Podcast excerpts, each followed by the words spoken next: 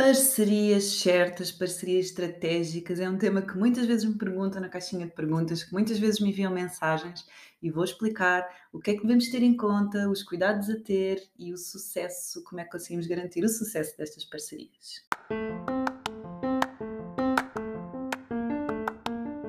Olho para a Coisa com Ana Gonçalves, o podcast para profissionais de saúde empreendedores que querem criar ou ter um negócio de sucesso. Conversas informais e descomplicadas sobre os desafios de ter um negócio na área da saúde. Bem-vindos ao episódio 45 do meu podcast Olho para a Coisa com Ana Gonçalves e hoje com um tema muito importante, como sempre, não é?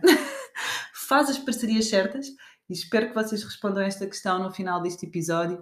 Façam um print, identifiquem para eu saber que estão desse lado e que vale a pena acompanhar. Adoro ver uh, os vossos, as vossas partilhas no carro, no, a, a cozinhar, uh, a trabalhar e ouvir o podcast. É realmente muito gratificante. Obrigada.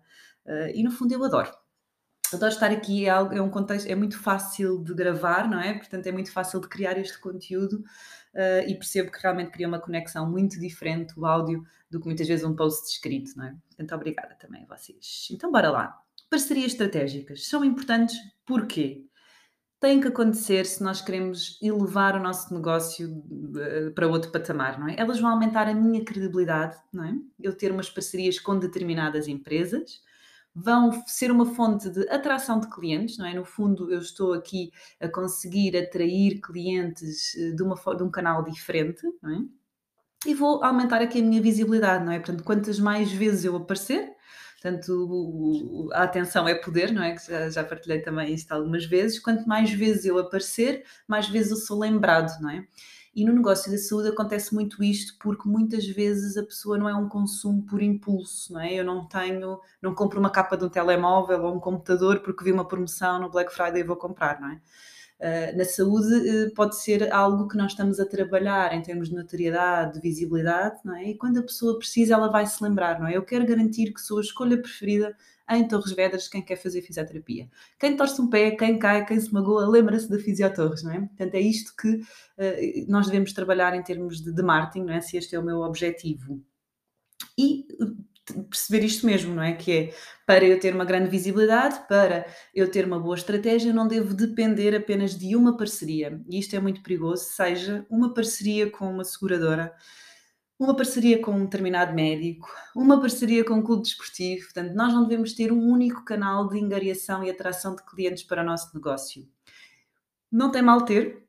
Há negócios que eu sei e pessoas que estão aí desse lado que eu sei que dependem apenas de uma parceria que tenha sucesso, mas é perigoso, não é? É perigoso porque basta acontecer algum, algo que nós estejamos a controlar, e isto é como nos casamentos, quando casamos achamos que é para sempre, mas por vezes não é para sempre.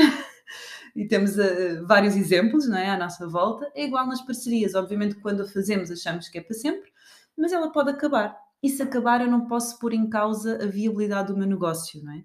Ou então assumir que aquele negócio vai acabar se aquela parceria também acabar, não é? Mas no fundo é perigoso e até triste, diria, não é? Nós termos um negócio que dependa apenas e unicamente de um canal. Por isso, não devemos estar só nas redes sociais, não devemos estar só no marketing local, não devemos estar só com uma parceria.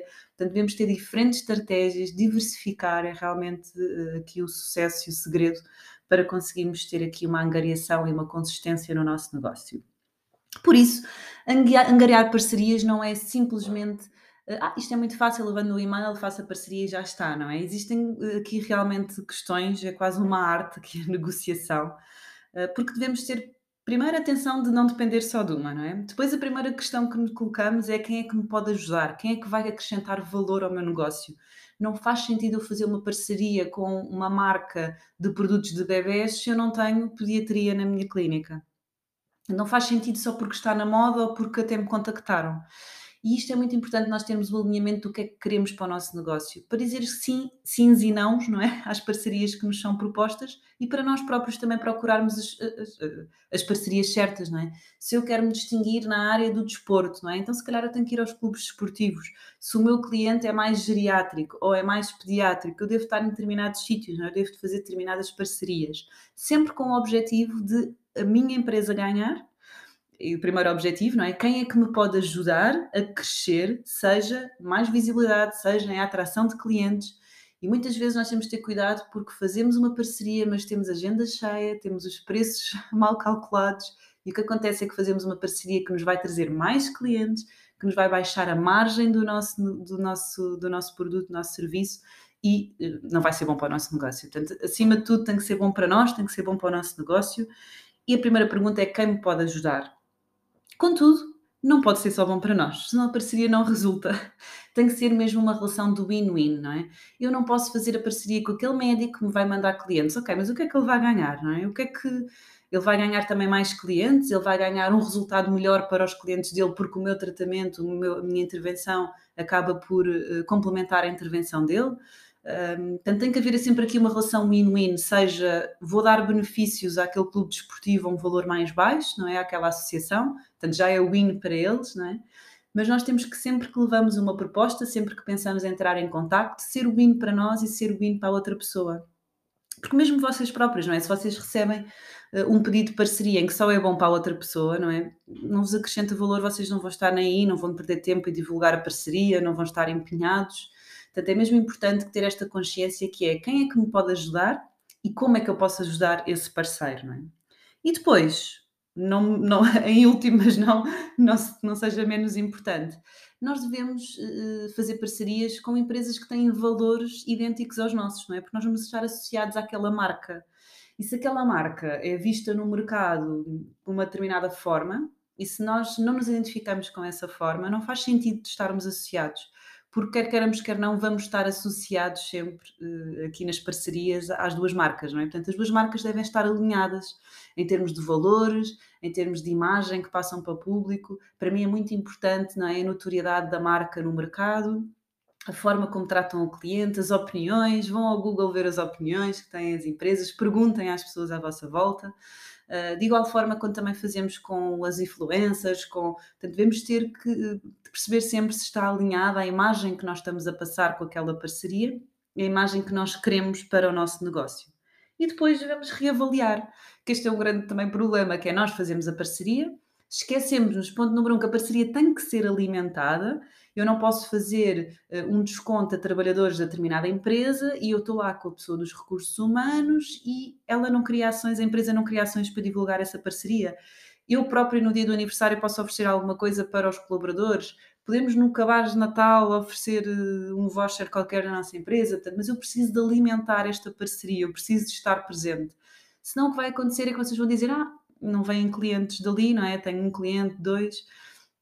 E no fundo, se estamos a dar benefício, se for esta parceria de benefício de um valor de desconto não é? na nossa consulta, devemos ter mais volume, não é? Senão não faz sentido estar aqui a diminuir uh, a nossa margem. Portanto, é muito importante reavaliar. Normalmente eu faço parcerias a um ano, menos do ano também às vezes é difícil nós percebemos se funcionam ou não.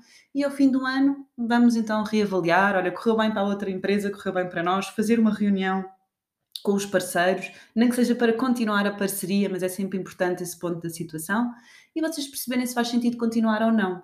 Porque às vezes acontece que até são empresas que cumprem, não é? Pode-me ajudar, é win-win, tem os mesmos valores, e eu vou perceber que não correu bem, vou perceber que em termos dinâmicos não, não foi bom, que não me atraiu os clientes certos, e eu não quero continuar, não é?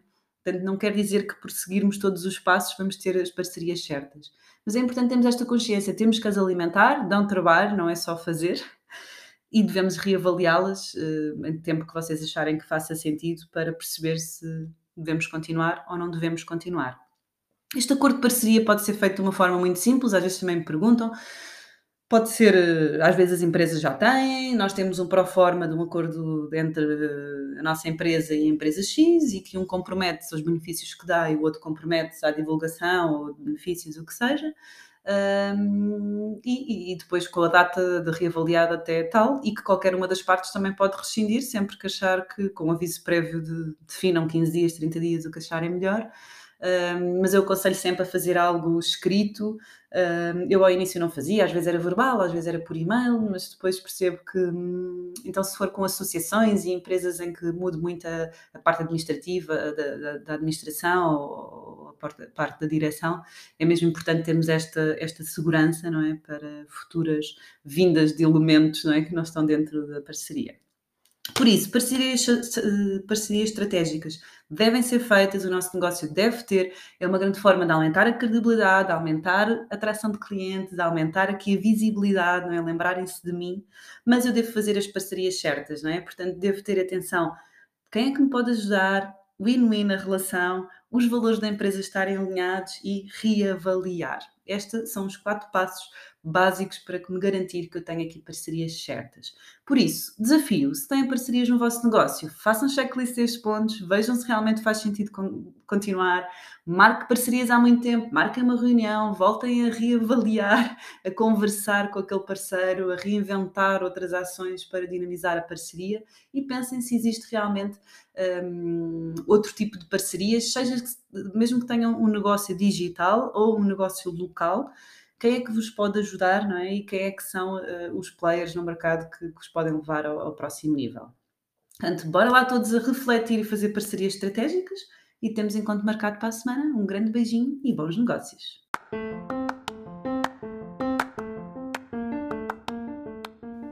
Olho para a Coisa com Ana Gonçalves, o podcast para profissionais de saúde e empreendedores.